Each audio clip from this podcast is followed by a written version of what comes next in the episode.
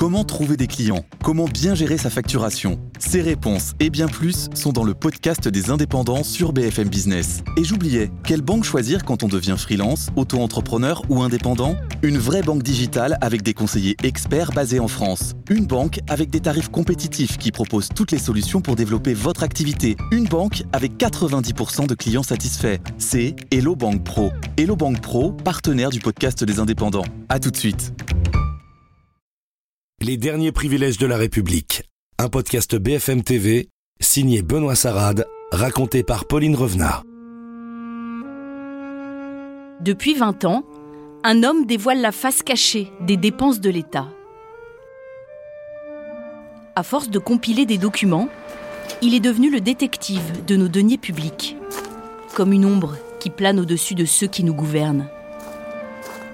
Fonds secrets, emplois fictifs, rémunérations excessives. Il cible ceux qui piétinent l'intérêt général. À 78 ans, il en a jeté plus d'un dans la lumière crue des comptes publics.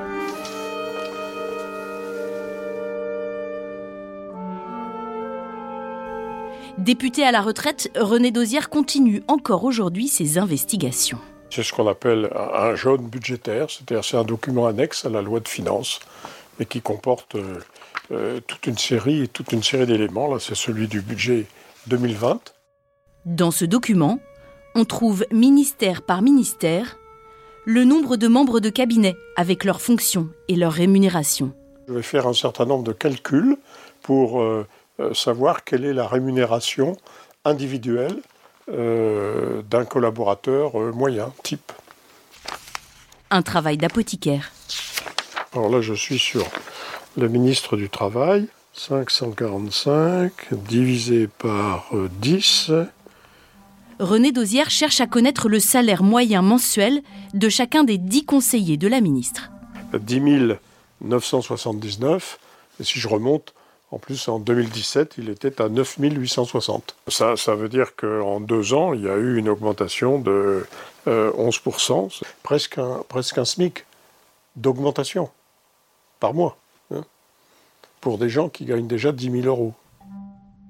Dans plusieurs ministères, depuis l'arrivée d'Emmanuel Macron, les salaires flambent. Aux affaires étrangères, ça augmente de 70%. Mais par exemple, au ministère de l'économie et des finances, ça augmente de 39%. Et au, ministère, au secrétariat d'État, aux armées, ça augmente de 71%. Vous aviez déjà vu ça? Non, jamais, c'était jamais arrivé.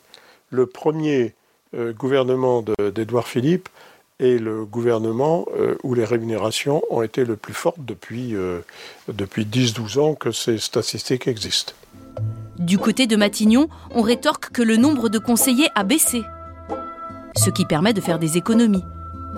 Près de 6 millions d'euros, malgré la hausse des salaires de certains conseillers.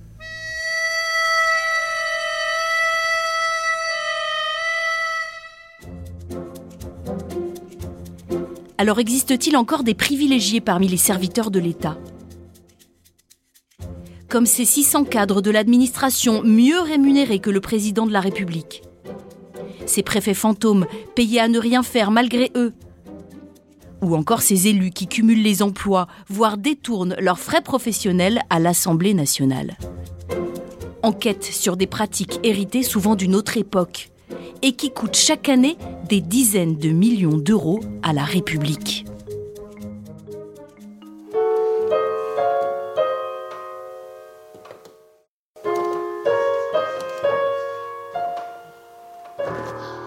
C'est l'histoire d'une petite musique qui n'en finit plus. L'histoire d'un homme payé à ne rien faire depuis 11 ans. À aucun moment je n'ai pensé que je ne retrouverais pas quelque chose. C'était impensable pour moi, mais vraiment complètement impensable. Il s'appelle Jean-François Barnaba.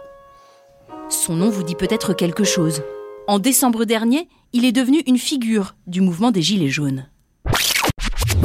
Jean-François Barnaba, bonsoir. Bonsoir. Ah, Sur les plateaux, il s'improvise porte-parole des classes populaires. Évidemment, là je parle de gens qui, ont, qui sont au SMIC, hein, c'est-à-dire des gens qui travaillent, euh, qui ont un emploi euh, à temps plein. Bon, euh, alors vous imaginez les, les, les temps partiels, les précaires qui sont à 800, 900 euros par mois.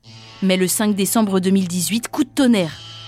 Le nouvel observateur révèle que Jean-François Barnaba est un cadre de la fonction publique qui continue d'être rémunéré alors qu'il ne travaille plus. Une situation qui scandalise certains gilets jaunes sur les réseaux sociaux, notamment sur Twitter. 2600 euros par mois depuis 10 ans sans emploi et il ose encore revendiquer Scandaleux.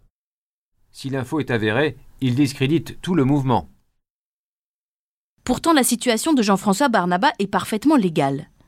Dans le langage de la fonction publique territoriale, elle porte même un nom FMPE, pour fonctionnaire momentanément privé d'emploi.